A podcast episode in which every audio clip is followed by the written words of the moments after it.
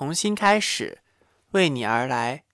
五二五诊疗室的门，期待你的轻叩。大家好，欢迎来到五二五诊疗室，我是薇恩。今天这期是我们与心灵家园合作的特别节目。在本期节目中，我们有幸邀请到了厦门大学嘉庚学院心理健康服务中心咨询师、心灵家园指导老师谢天琪老师和黄坤老师。大家好，大家好，来一同漫谈大学生心理咨询中那些有趣的事，揭开心理咨询的神秘面纱。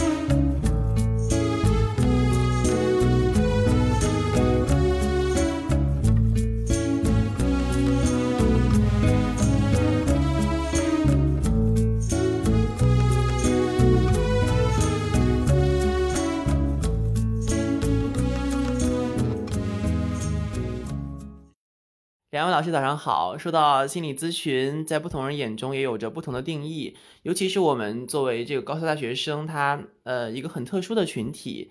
对于心理咨询的一些关注呢，在朋友圈也有小红书，以及一些大家通常会用的一些社交平台等都可以看出来。嗯，接下来就让我们一同漫谈一下关于心理咨询的那些事吧。首先就是，嗯，其实大家都会疑惑，就是我们这个高校的心理咨询中心，它的设立到底的。它有什么意义呢？就是相比于这个外面我们能看到的一些心理诊疗啊，就包括付费的一些咨询，它的区别在哪里？啊，我觉得最大的区别其实就是我们的服务性会更强一点，因为就像你说的，外面它呃是要收费的，然后我们其实是完全免费的，有为人民服务的这种感觉，是不是？对，所以你看我的名字也取得很巧妙，叫做心理健康服务中心，所以我就觉得。呃，跟外面的那个盈利性的机构相比，我们的服务性会相对强一些。那其实，在我们很多同学的眼中呢，他呃，可能更多的在于开导。就因为我会翻到一些评论，他们说，你去心理心理咨询中心，你不会因此。得到有效的帮助，你身边会多很多乱七八糟的事。这是原评论我摘过来的，就是他可能认为说，心理咨询室成成立的这个意义在于防控，就在于它是一个大型的一个监管中心，去监管一些嗯学校里可能会出现的一些我们所谓的舆情嘛。这个舆情是心理上的舆情，就是他会通过一些，比如说我们之前做的全校性的这个心理测评，或者是嗯一些其他的事，然后实现这个监管。嗯，那对于这一点来说。嗯，您觉得这个同学说的是真实的，还是他会有一定的夸大作用？哦，其实这个心理咨询的这个基本原则啊，有一个是保密原则。那这个保密原则的一个前提就是，呃，在它不涉及到这个人身的这个安全的前提下，这个原则才生效。所以说，哪怕是在外面的那种收费的咨询机构，一旦是突破了这个原则的话，那其实只有一个原因，就是因为它本身不管是呃自身的人身。还是有威胁到其他人的人身这个安全，那才会这样。那如果是他本身其实只是普通的啊这个心理健康问题，或者是说一些比较常见的心理疾病，那我们也没有必要去突破这个原则。对，所以说他后面会觉得，就是有些同学说他来心理咨询之后，他身边出现了很多乱七八糟的事。当然，这个其实可能是他自身的一些原因，比如说他过来之后，他反倒而嗯可能没有得到这样子的。所谓他想要需要的这种帮助，就他可能有很强的目的性，说我过来，我就是让我这个心理疾病，我就是要好，我就是特别要有一个质的改变。但其实我们发现，其实就嗯，听听您刚刚说这个咨询，其实他并不是为了嗯去所谓的就是纠正他，应该是去嗯帮助呃就是被咨询的那个人，然后完成自己的一个选择。所以说，可能这个也就是嗯。高校心理咨询中心，它区别于往往往往往常的一些，可能这个也就是我们高校心理咨询师区别于这个往常的一些我们付费的咨询，可能它还还有包括更严重的心理治疗，它的区别就是在这里。但后面有些评论会说说，呃，可能我们要完成四个这样的一个任务，第一个就是心理健康教育，然后第二个是。心理健康服务，就比如说评估啊、团体咨询、危机干预这些。然后第三个就是为高校的其他人员提供心理服务。我不知道这个有没有啊？在上面说，上面说，嗯，还要为其他同事，比如说 各院系的老师、辅导员，然后这些呃行政工作人员，他们也会有一定的心理健康的服务需要。然后最后一个就是这个思想政治教育。所以说，大家会有疑问，就是说高高校咨询师难道 是一个心理心理嗯？所以说大家会有疑问，说高校咨询师难道是一个这种思想政治的工作吗？呃，首先我还是我补充一下，刚黄老师那个，就是就心理咨询中心呢，就我们国家开始大规模在高校里面比较重视心理健康这个工作啊，应该是从零三年马加爵事件之后，呃，才开始比较重视这件事情的。那但其实心理咨询在国外，它已经是一个比较成熟的这么一个体系了。那心理咨询。当然不仅仅是，呃，就刚才你提到的，就是说解决人的一些困扰啊、情绪啊，包括成长方面的一些困扰或者一些问题啊。那那这当然就是说，呃，因为我们本身是设在学校里面，当然我们主要的服务对象当然就是学生了。那呃，就您刚刚提到的，可能说啊，还能还要解决这个，嗯。包括一些师生或者行政方面的，那确实我们也会碰到一些同事会打电话来，比如比如说来找我们做一些咨询方面的问题，咨询一些比如说他自身的情绪问题啊，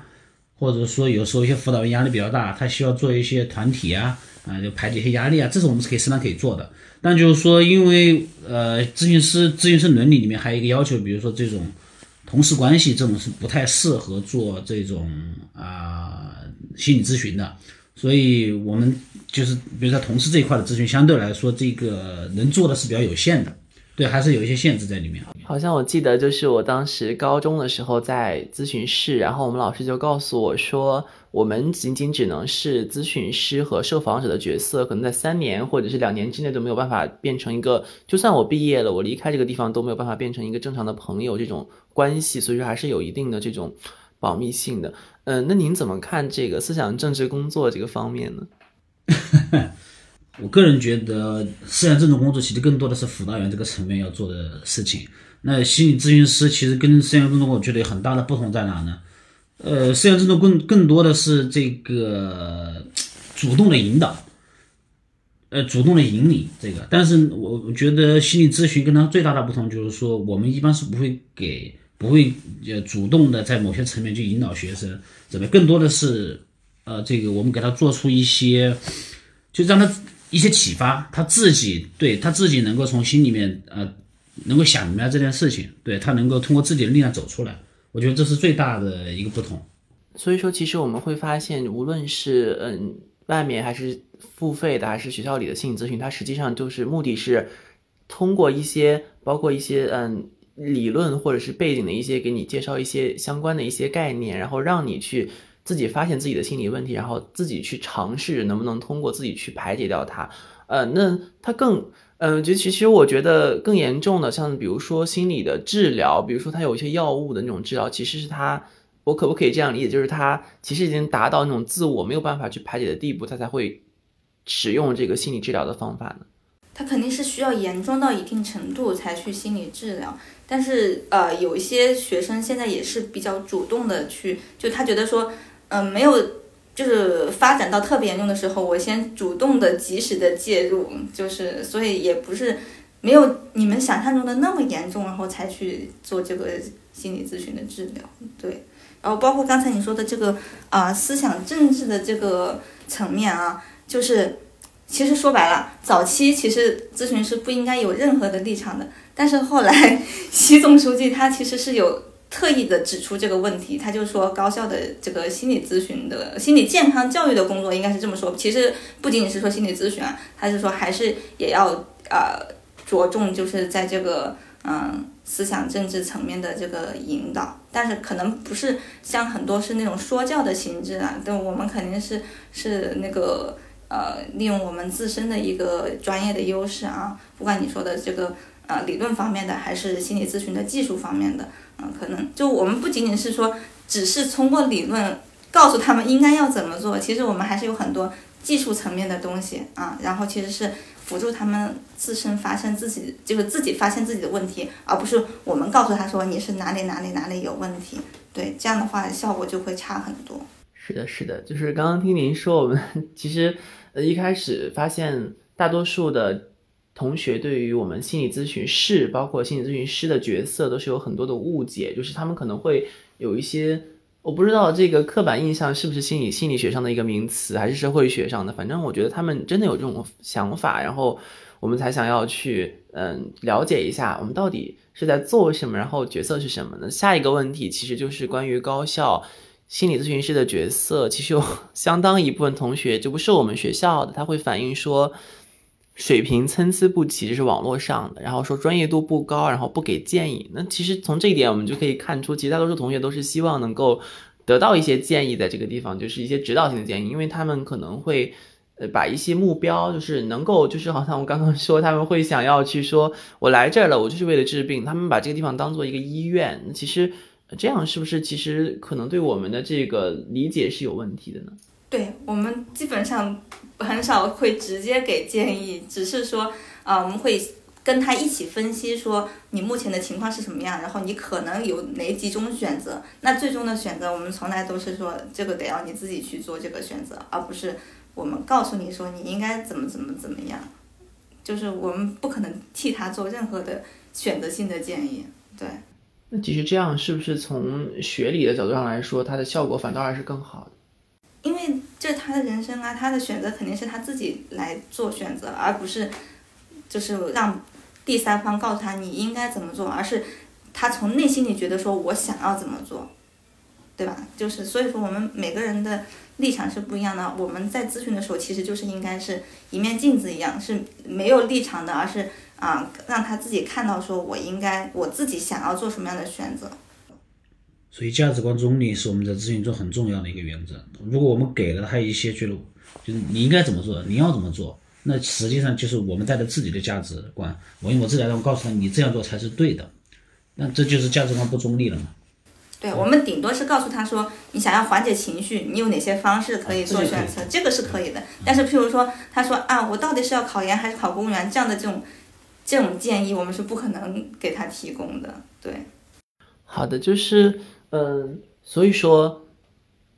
下一个问题就是我们到底来这边做咨询是不是赚了？其实这个问题很很奇妙，是很多同学提到说在外面哦，我去那个某某某某医院咨询，然后花了四百块钱，花了五百块钱，说啊，你来学校有这个咨询师，你其实赚了的，因为我们不收费。其实，嗯，我们也会。关心这个问题啊，大多数的大学生就是我们来这里咨询跟去外面咨询，呃，它的效果啊，或者是它的，就是刚刚我们也大概很清楚的能知道说，刚刚我们也很清楚的能知道说，我们高校的咨询室跟嗯跟社会上的一些付费的咨询，它的定位其实是不一样的，因为我们多了一层服务属性，所以说我们其实是不是赚了？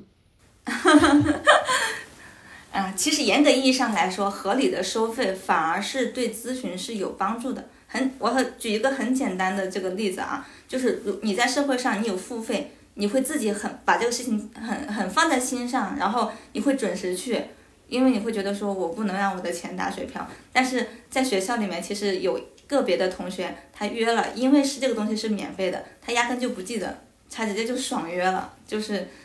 这个不光是在嘉庚学院，在任何学校，其实这种现象都就是数量上来说，它不是个个例，就是还挺多的。但是比例上来说，当然也没有那么高了。嗯，所以就是呃，严格意义上来说，其实合理的收费，可能对他自身来说的这个咨询效果来说，可能会更加好一点点啊。但是当然就是你像在学校嘛啊，很多学生他自己也没有这个经济能力。那在在这种前提下，学校是不大可能是收费的这样子。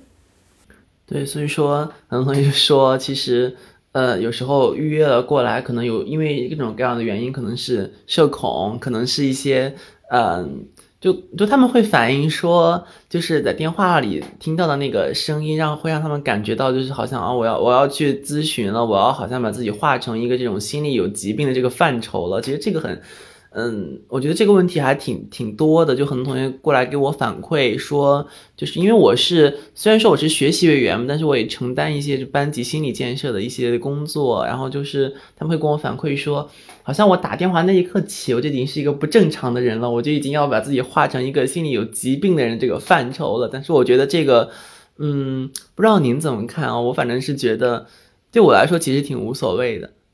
呃，我觉得这更多的还是偏见吧，就是大家我觉得容易混用一些概念。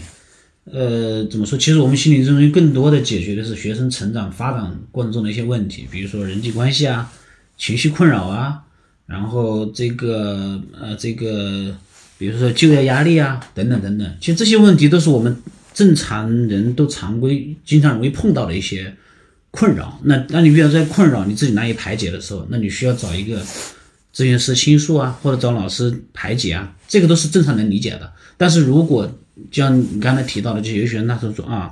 我就是我觉得我可能就化成一个有精神疾病的人了。那其实这个时候你来到我们这里，如果我们就是因为，呃，就是如果你真的到了那个程度的话，你可能求助的这些不一定是我们了，你就可能要去医院了。对他这个其实不是不太一样的，就很多人容易混混淆这个概念。对，那就其实嗯，大家对心理咨询包括。对咨询师，包括我们刚刚说的，他对自己这些概念的混淆，其实是因为什么原因造成的？是因为我们其实大学生心理教育的那个课程它是比较自由的，还是会因为一些我们心理咨询就是心理知识的储备的问题呢？这种偏见其实好像就没有办法去把它嗯解决掉或者怎么样？接下来我们来聊一聊这个关于心理咨询的。我不知道这个问题能不能聊，是关于一些有趣的个案。但是，嗯，就是我们会，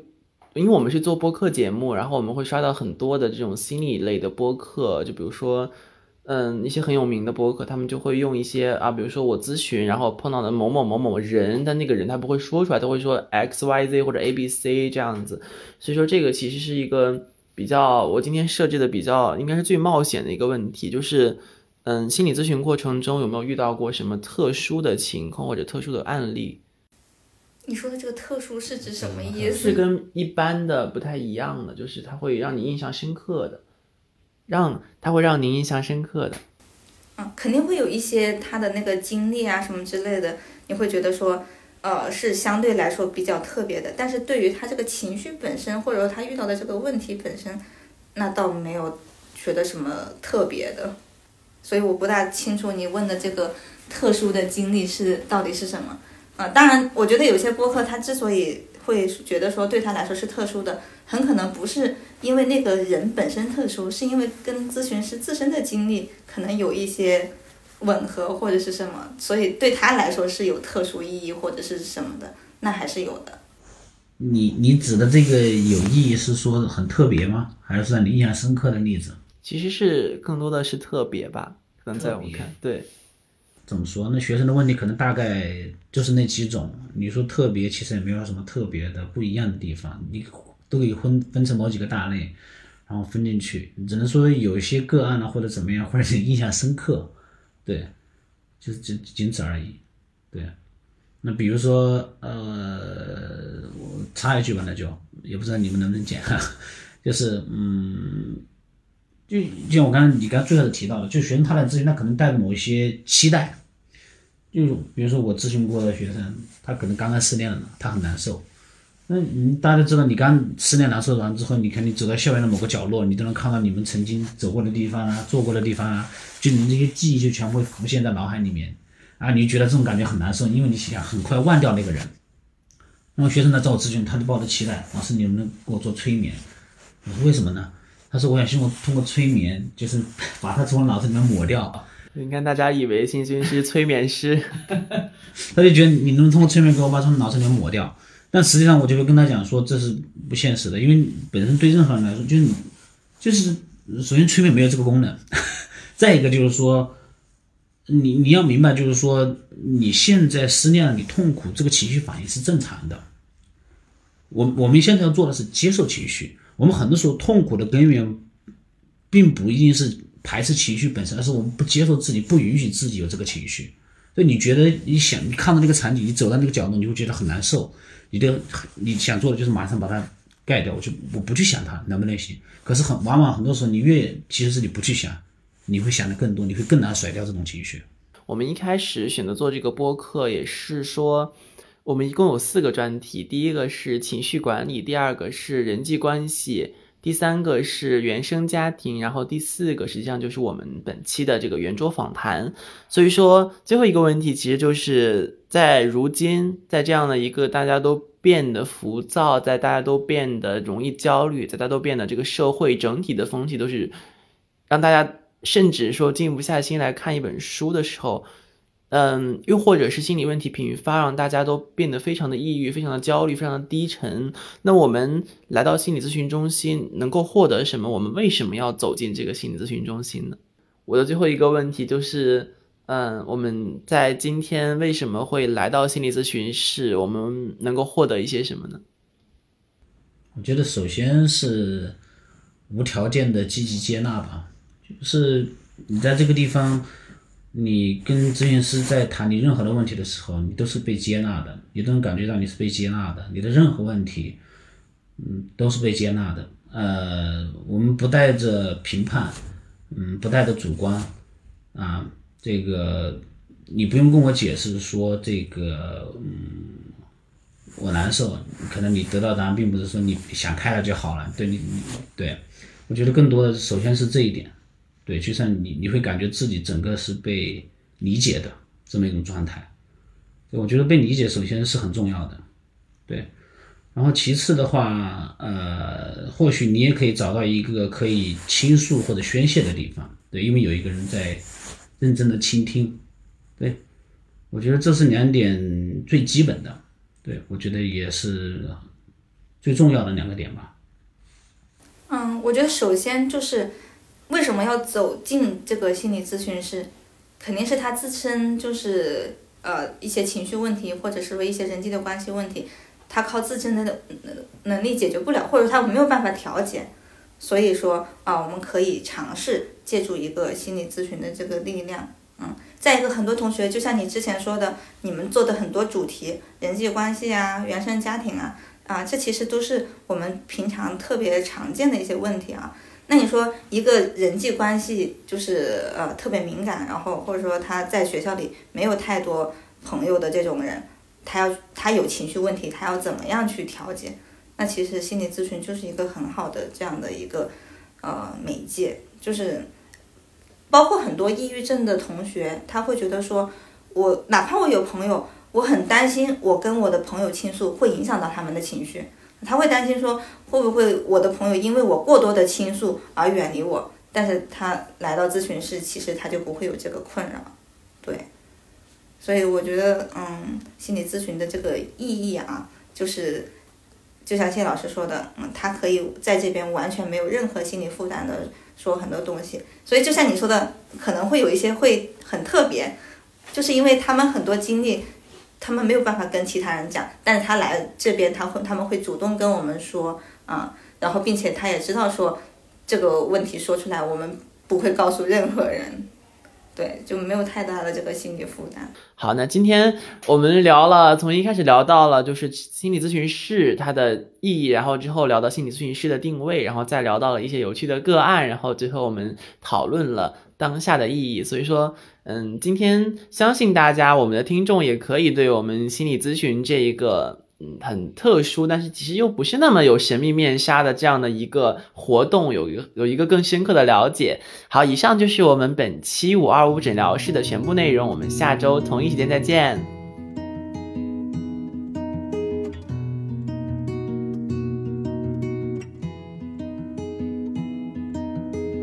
Playing some vintage records in Williamsburg stars.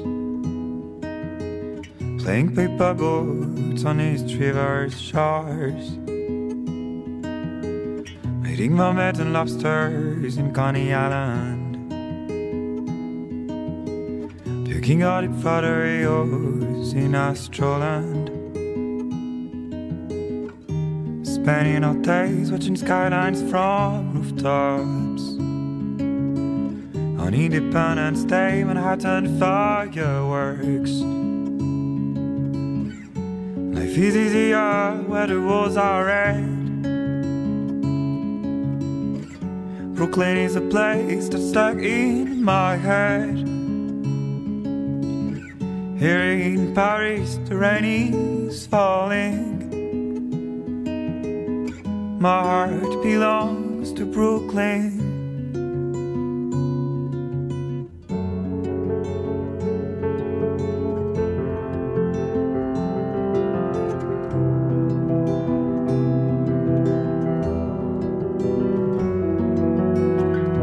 Sick of forced effort, I want to be while I face. As simple as two bags, pizza slices. I swear I'll tell you next time I knock at your door that I am not leaving Brooklyn anymore. Would it be that nice if you were not part of it? Would Brooklyn be worth crossing the Atlantic? Life is easier where we can join our hands. Your face is a face that's stuck in my head. Here in Paris, rain is falling. My heart belongs to Brooklyn.